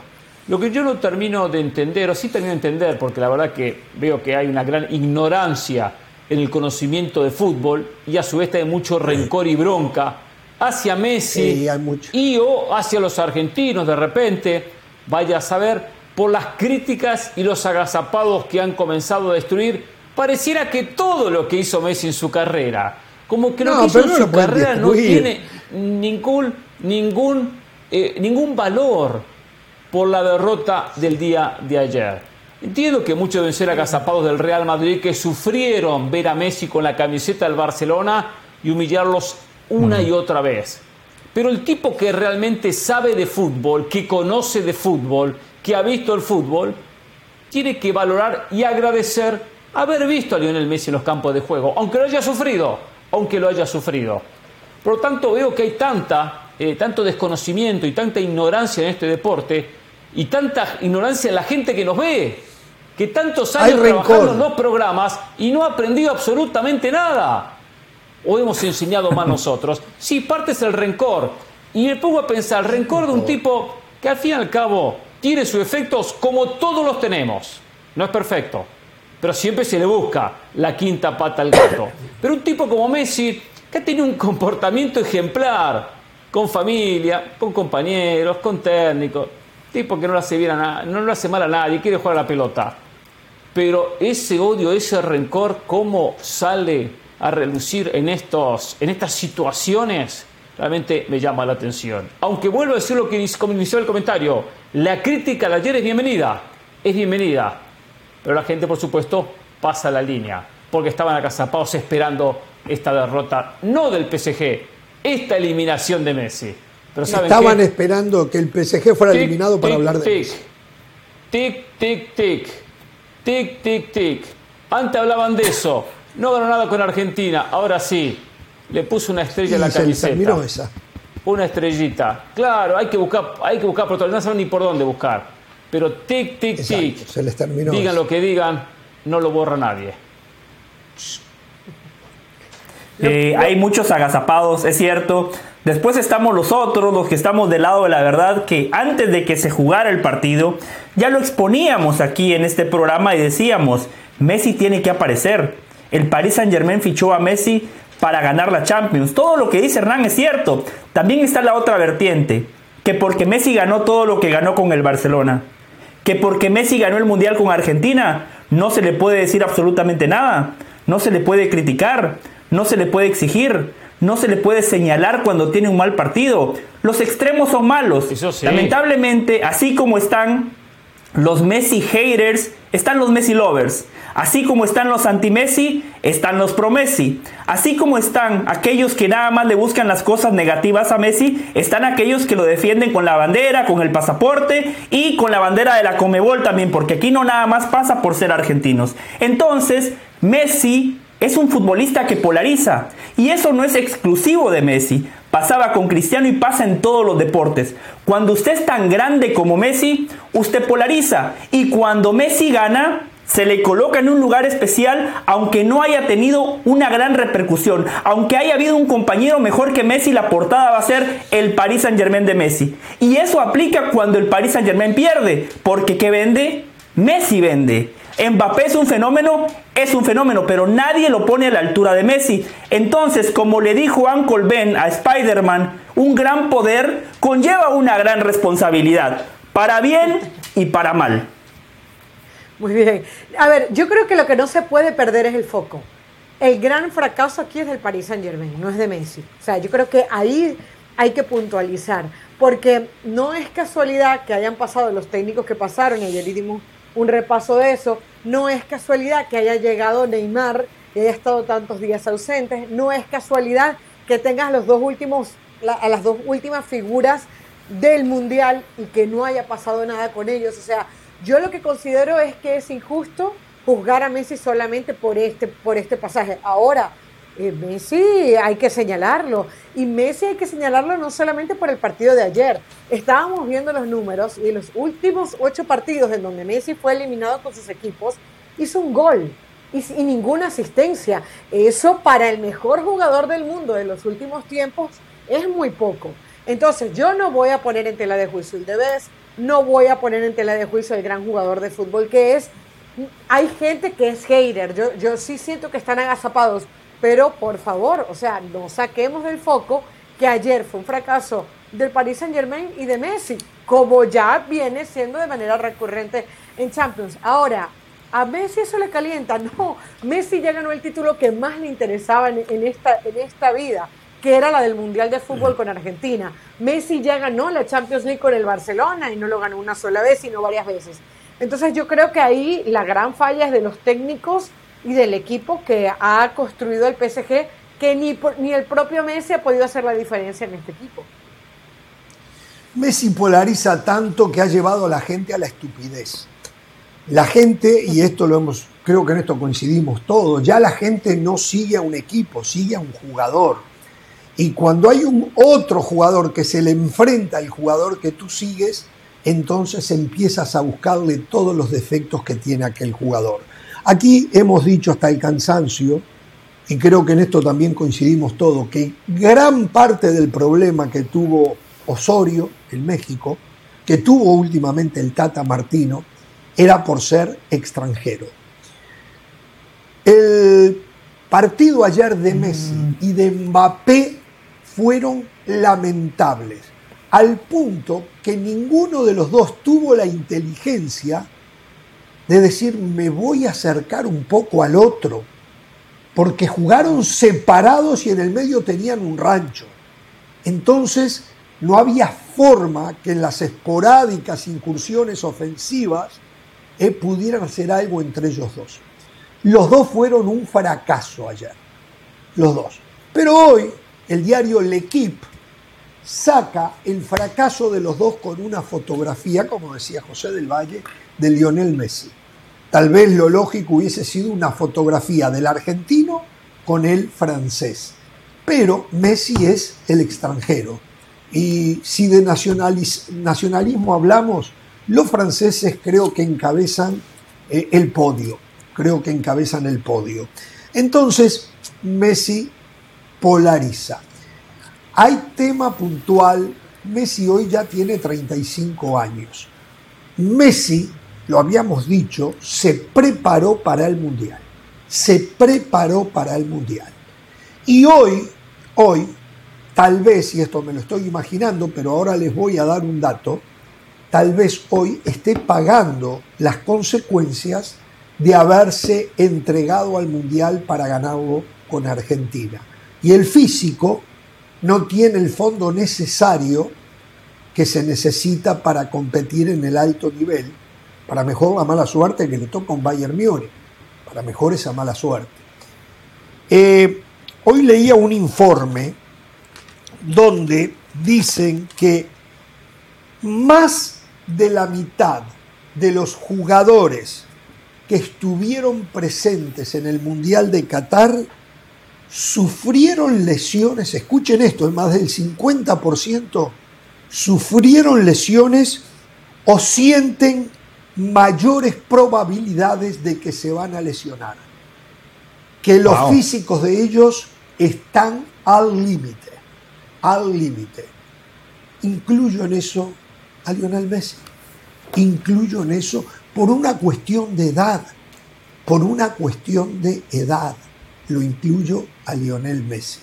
Por lo tanto, lo que pasa con Messi es un motivo casi lógico. Si nosotros estamos esperando ver al Messi, al Messi que se ganó todo con Barcelona de la mano de Pep, de Tito Vilanova y de Luis Enrique, no va a jugar, no va a aparecer más eso ya.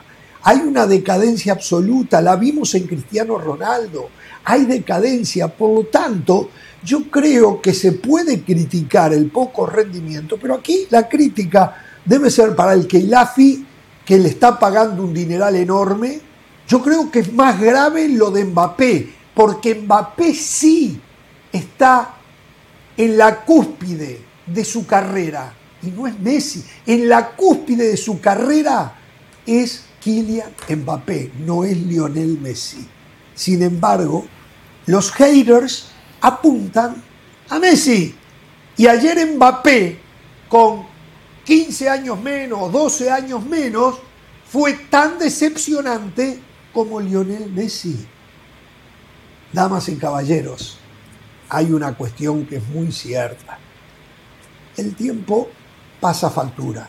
Y a Messi se la debe de estar pasando y puede tener partidos excepcionales y otros. Después dicen sí, pero no aparece cuando tiene que aparecer. Yo creo que Messi en este año futbolístico tiró el resto en el Mundial. Y hoy el Paris Saint Germain la paga. Y el problema es que la Champions ¿eh? pasada, el problema, yo, yo coincido, o sea, y si yo hubiese sido Messi, hubiese hecho exactamente lo mismo. Una Champions más, una Champions menos, a Messi no le cambia. Un título de, un mundial cambia totalmente el legado de una persona. Yo hubiese hecho exactamente lo mismo. El problema de Messi es que en la Champions pasada tampoco apareció. Falló un penal contra el Real Madrid en el partido de ida de la ronda de octavos. Entonces, pero, pero, para el mundial. No, bueno. Messi fallar penales. ha fallado en el Barcelona también. ¿Cuál es la ¿eh? conclusión? no, yo le digo a José, ¿cuál es la conclusión que el año pasado no, no, no apareció? O sea, agarramos la el conclusión es que Messi que no aparece en partidos importantes. Eso no es así, porque ha aparecido en cantidad de oportunidades.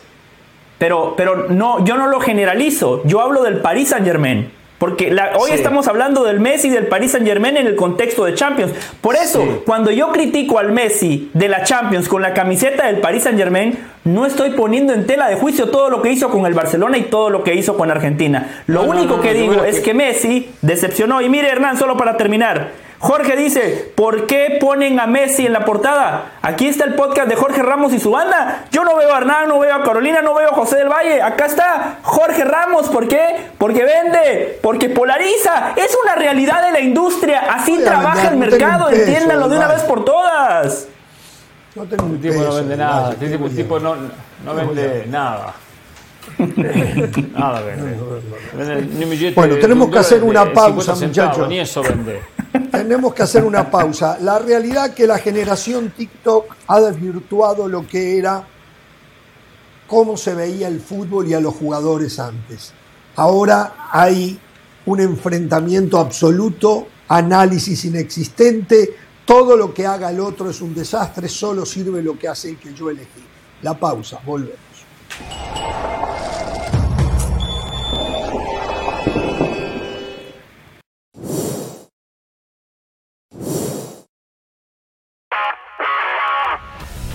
Hola, soy Sebastián Martínez Christensen y esto es Sport Center ahora. Empezamos hablando del Clásico Mundial de Béisbol porque Japón, ya dos veces campeón de este torneo que busca su tercera corona, debutó con el pie derecho tras vencer por 8 a 1 a China y se apoyó en su mega estrella, tal vez el mejor jugador de torneo. ¿Qué no puede hacer? Shohei Otani, quien lanzó cuatro entradas en blanco y además en el plato se fue de 4-2 con dos carreras impulsadas y una carrera anotada. Eso sí, el partido fue mucho más parejo de lo que indica el resultado. Los nipones recién lograron estirar diferencias en la octava entrada. Los chinos vendieron cara la derrota. Japón es uno de los grandes candidatos al título. Hablamos ahora de los torneos continentales en el continente americano, específicamente en Sudamérica, porque ya se conocen las sedes para la final de la Copa Libertadores y para la final de la Copa Sudamericana. El Estadio Maracaná albergará la final de la Copa Libertadores. El Estadio Centenario en Uruguay hará lo propio con la final de la Copa Sudamericana. Hay que recordar que desde 2018 se juega una final única y en un estadio cuya sede se da a conocer de antemano, como ha sido el caso el día de hoy. Finalizamos hablando del baloncesto de la NBA porque Los Ángeles Clippers consiguieron un necesitado triunfo, una gran actuación de Kawhi Leonard, también de Paul George ante los Toronto Raptors. La estadía de Russell Westbrook en el conjunto angelino no había iniciado del todo bien, pero ahora los Clippers consiguen su segunda victoria consecutiva crucial porque son el sexto preclasificado en el oeste, no tienen margen de error, están a dos juegos y medio esencialmente de potencialmente quedarse fuera de la postemporada. Se viene un sprint final vibrante en el mejor baloncesto del mundo. Por Center todos los días, 1 de la mañana, horario del este, 10 de la noche, horario del Pacífico. Esto ha sido Por Center. Ahora.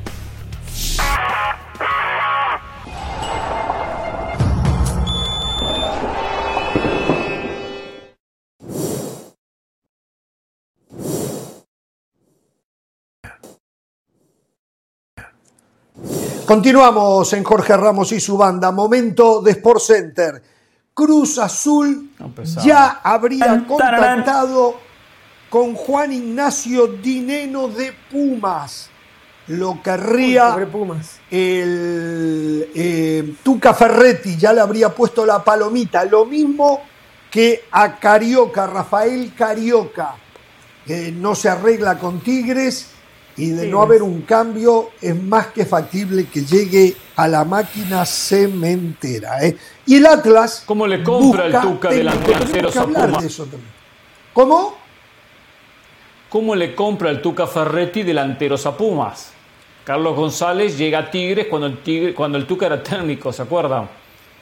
Paraguayo, sí. Y bueno, si Puma elige bien delanteros, el paraguayo, sí. yo digo que el Tuca Ferretti. Pasa con tanto Luca. Mira, delanteros que están en Pumas. Solamente dije eso. Si lo llevo uno a Tigres, ahora ¿Sabe una cosa? No voy, a, no voy a decirlo, pero usted, no sé, entre líneas yo leo, yo leo que hay putrefacción en el comentario. ¿eh? Leo que hay olor, hay olor putrefacto, pescado podrido en su comentario. ¿eh? Siga con el porcentaje. No, no, no. Yo, yo, yo, no lo llevaría por ahí. Eh, Carlos Rodríguez, ¿no? Era este en su momento. Carlos González. González. Carlos González en su momento era un goleador en, en Pumas. Y Dineno es de lo, poco rescatable que tiene. Eso tampoco lo no. Eh, señores. Sabe lo que dijo Hernán, eso tampoco lo cuestiono. Muy bien. Hay que escuchar. Señores, ah, tengo una para ustedes por Center, Pereira. Para mí, cuénteme. Ya, Josh Winder, 17 años. Ah. Josh Winder, 17 años. Está cerca del Benfica. Es prácticamente un hecho que cuando cumpla los 18 se va al Benfica.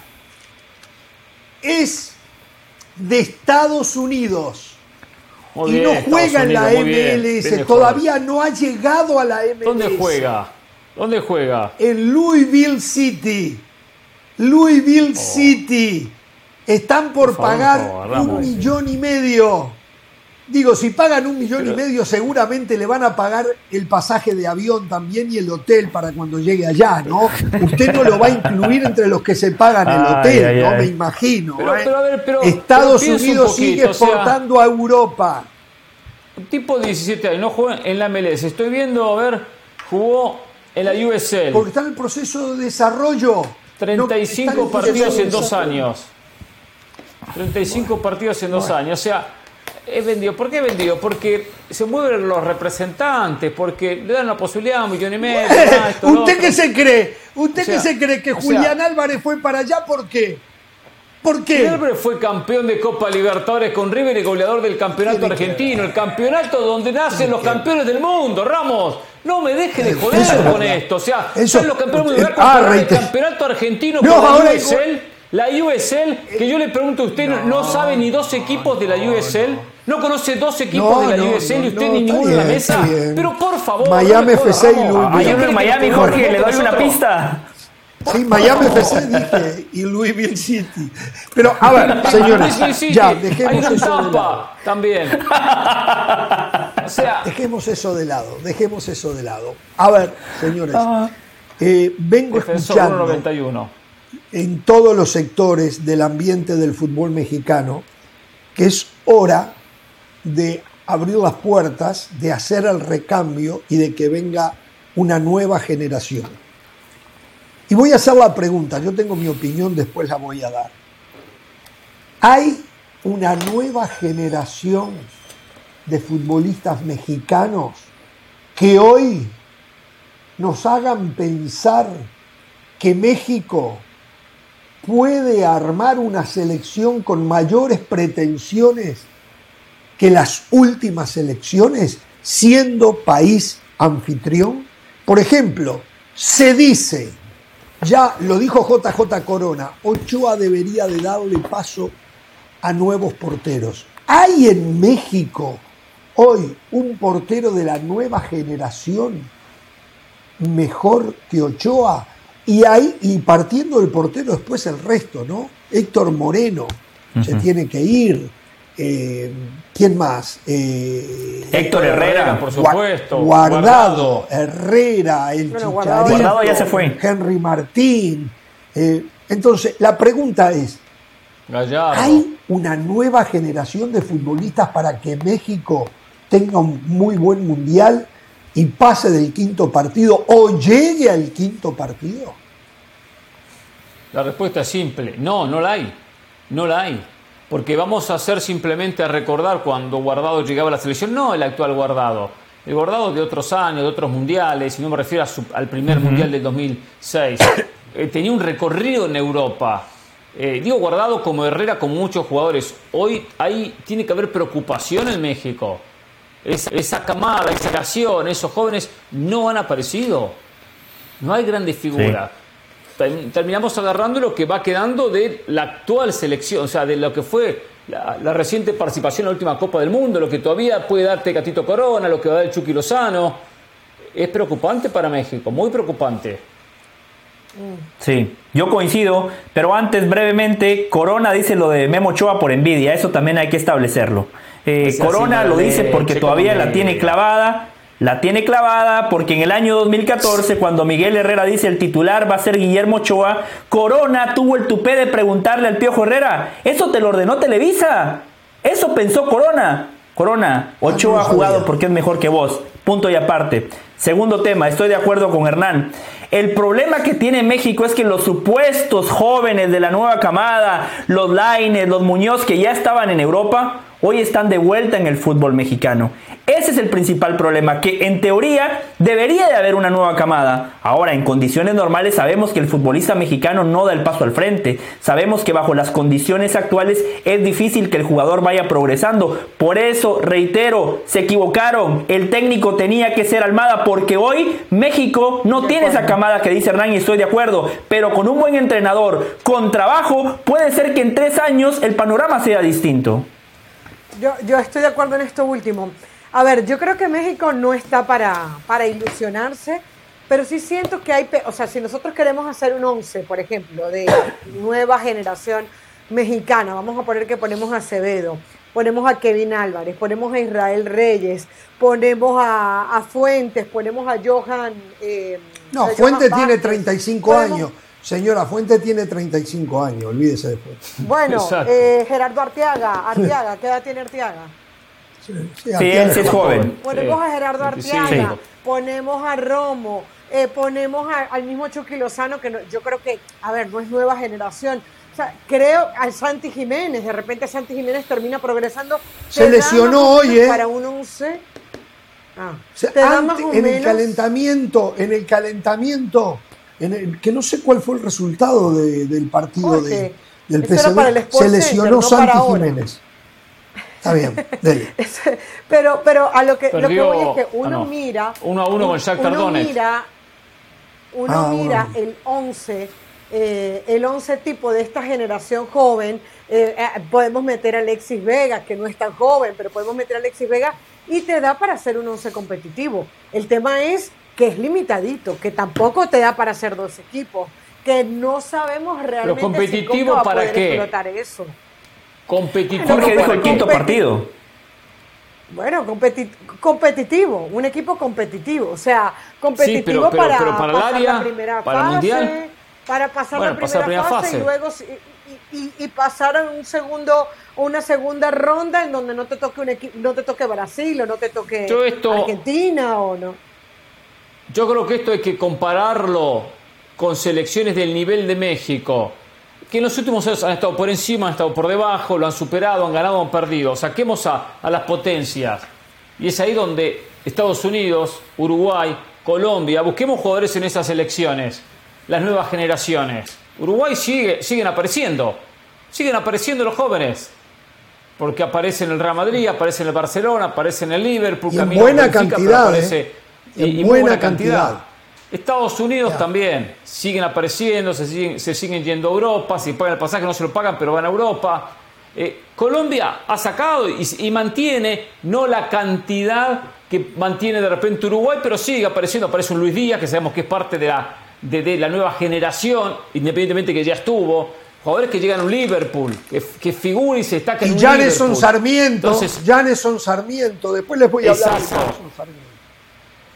De ahí tiene que haber preocupación, de ahí tiene que haber esa preocupación, que tienen que aparecer dos, tres jugadores de México, por lo menos, por lo menos que asomen como la, la, nueva camada, los que empiezan a, hacer punta en Europa, que empiecen a renovar las generaciones que ya están de salida. Pero no, no hay, no aparecen.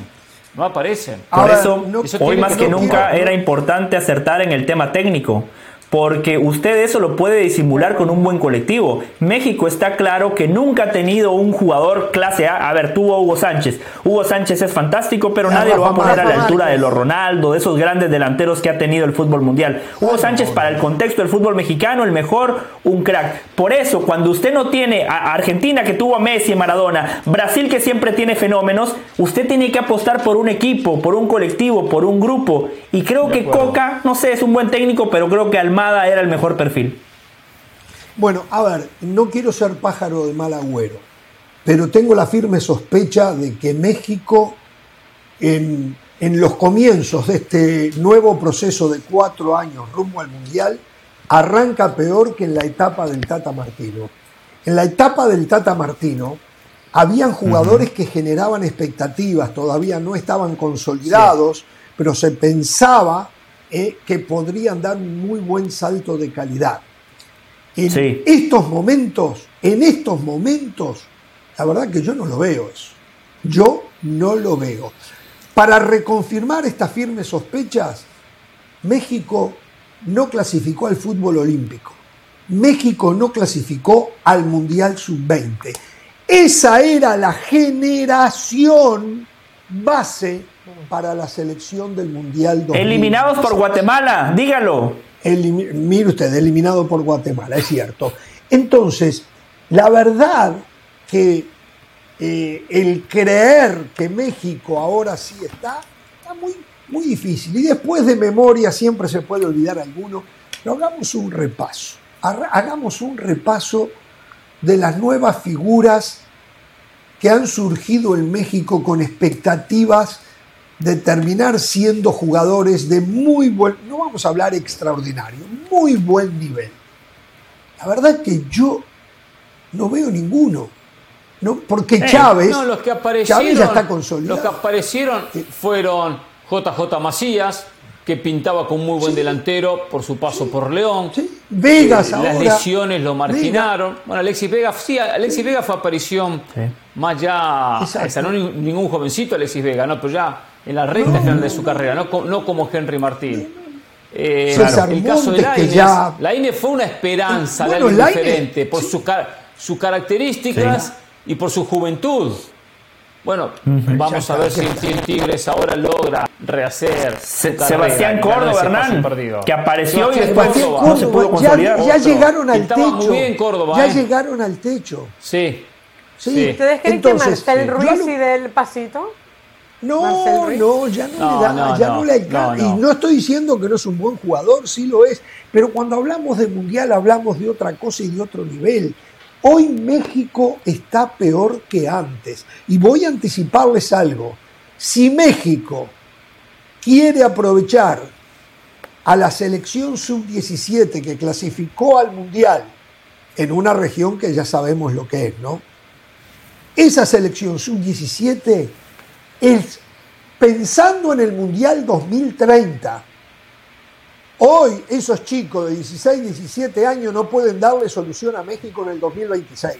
Que quede claro esto, ¿eh? que quede claro. y no creo que haya ningún fenómeno tampoco allí. Pero, pero, si se hace un trabajo... Y acá el problema no es que no haya jugadores, esto ya lo hemos dicho. Acá el problema es la dirigencia del fútbol mexicano, que no tienen proyecto, que no lo saben armar Hoy en mi país, y lo uso de ejemplo no porque sea el mejor ejemplo, porque es lo que más conozco, seguramente ocurre en Argentina, en Brasil, en Colombia, en Chile, eh, en un montón de... En mi país hoy ya se está trabajando con la categoría sub-15 pensando en el Mundial 2034. Ya ahora se está trabajando. Ya ahora están trabajando con los chicos. Entonces, las cosas después no suceden. Sí. Jorge, y además el tema formativo futbolísticamente, el mental, yo creo que hay que trabajarlo muy bien y, ponerle una atención especial. El otro día yo escuchaba a Cuauhtémoc Blanco y él decía, yo siento que los jugadores no están corriendo, yo siento que los jugadores no, no, eh, me pagan y ya me doy por bien servido, me fijo en el último carro que me voy a comprar, no, o sea, amueblarle la cabeza al jugador muchos coinciden en que Laines tiene un problema, pero no es de talento, no es de formación un poco probablemente, pero es también de la cabeza y que comienza muchas veces por la familia. Puede sonar cliché, puede pasar tonto, eh, puede parecer tonto, puede parecer, ah, están, pero lo de Valverde, muchos dicen que, por ejemplo, Valverde tiene una familia que le acompaña, luego ya él toma sus decisiones, etcétera. Entonces, hay un tema de eh, cómo manejar el dinero, cómo manejar la fama, cómo manejar lo que los rodean, porque sale un Marcel Ruiz que les preguntaba hace un ratito y ya, es el ídolo. Sale un Alexis Vega y ya ese es, es un ídolo. Entonces. Muchos James Rodríguez en México, tiene razón, Caro. Pero no traiga James Rodríguez acá James se equivocó, pero llegó al Real Madrid y, y, uh, hizo la diferencia en un mundial. Tiene que ver. Es voy a hablar de la nueva Mucho estrella James colombiana. sin el talento de James. Janison Sarmiento. Les voy a hablar de él, ¿eh? la nueva estrella colombiana. Lo quiero conocer.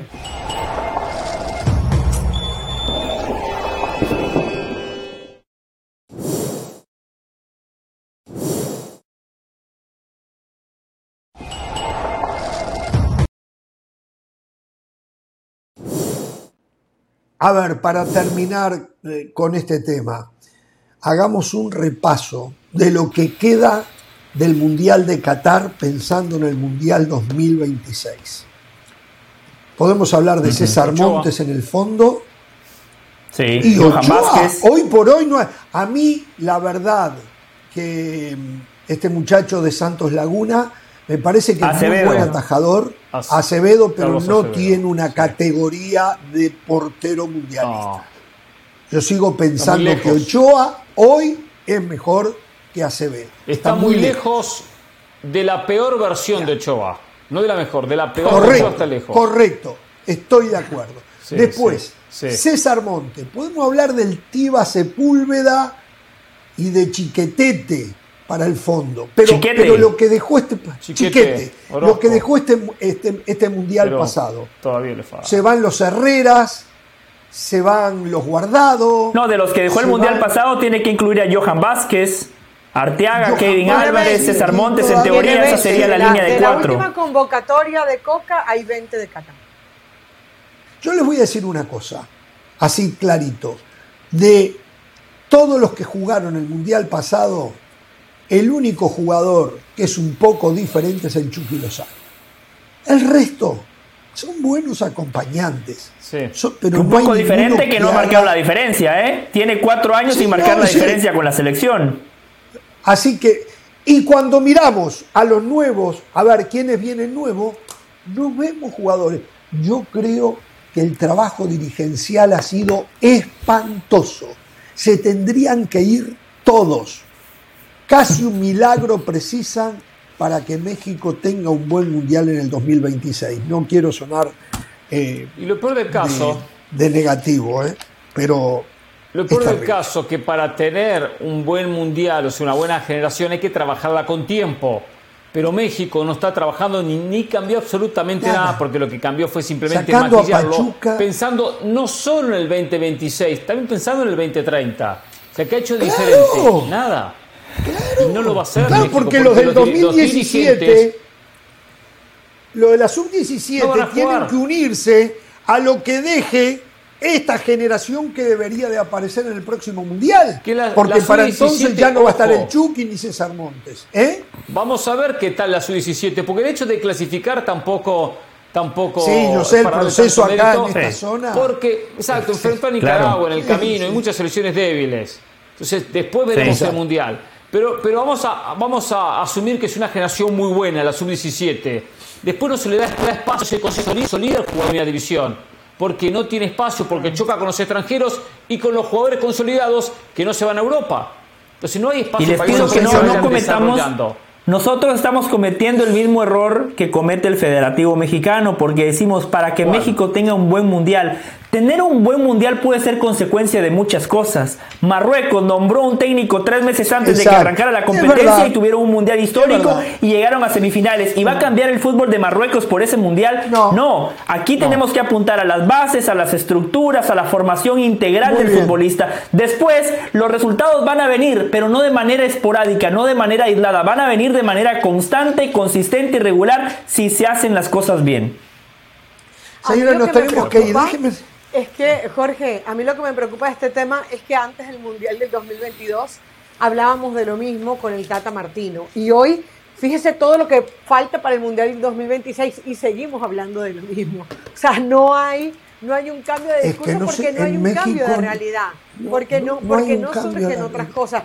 Fíjese, ayer Atlas termina perdiendo cuatro goles por uno con el Olimpia. El único gol lo marca Julio Furch. Quién está, y es un equipo que viene de ser bicampeón en el fútbol mexicano y se hablaba que Coca había utilizado jugadores mexicanos diferentes, que estaba haciendo lo que no había hecho Chivas, o sea, es preocupante porque cada vez las, las señales son más seguidas y, y más repetitivas. A ver si mañana les puedo contar lo del el proyecto más grande que tiene Colombia, de Janison Sarmiento. Ayer tuvo que patear un penal y le preguntaron qué iba pensando en la definición por penales cuando iba a patear el penal. Me acordé de Del Valle que dice que los colombianos son espantosos para patear penales yo me agarraba la cabeza. Janeson dice que iba cantando el Mercho escuchando a Fercho. ¿Usted ha escuchado esa canción? Él la cantaba para patear un penal definitivo. En Uruguay se agarraban la cabeza hoy. Señora Camariana.